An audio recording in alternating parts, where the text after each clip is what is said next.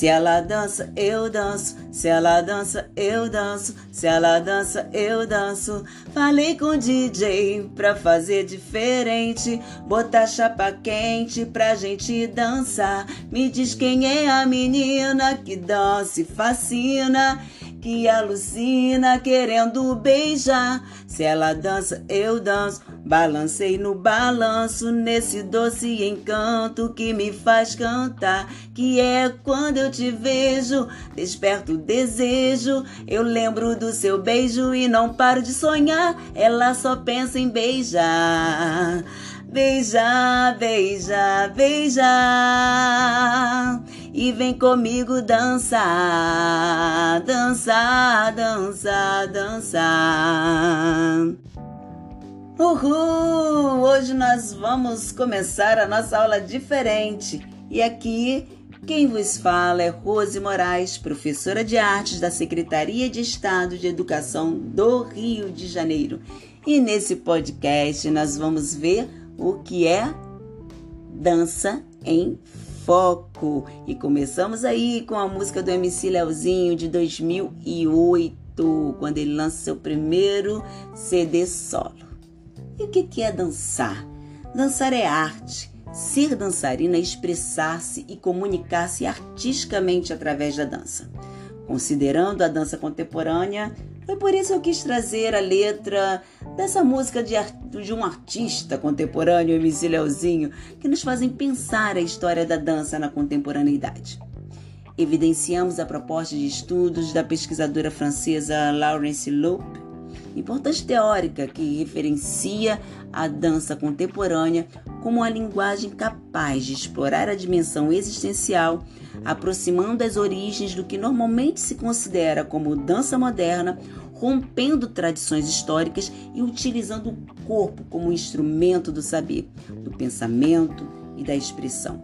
Segundo Lope, chega a dizer que o princípio fundador da modernidade da dança é aceitar o peso e trabalhar com ele como se trabalha uma matéria viva e produtiva.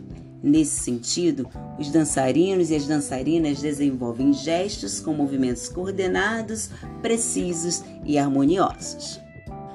No podcast de hoje, aprendemos que a dança é uma linguagem da arte, uma linguagem que fala através do corpo humano. A dança é um importante componente cultural da humanidade o folclore brasileiro é rico em danças que representam as tradições e a cultura de várias regiões do país.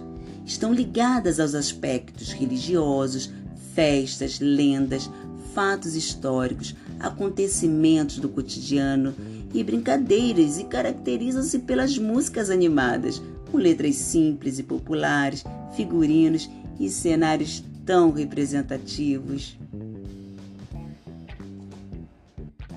A dança, como manifestação e representação da cultura rítmica, envolve a expressão corporal própria de um povo. E agora as nossas considerações finais. A arte de hoje pode ser muitas coisas. É da natureza humana pensar sobre tudo, ter novas ideias e concepções. Podemos chamar de arte tanto as obras que estão guardadas nos museus e nas galerias, quanto aos acontecimentos artísticos, como intervenções urbanas. Ao observarmos as obras dos artistas, podemos concluir que a arte tem mudado nos últimos tempos e que em cada tempo e lugar ela teve papéis e funções diferentes. Cada artista criou com base em sua poética e visão de mundo.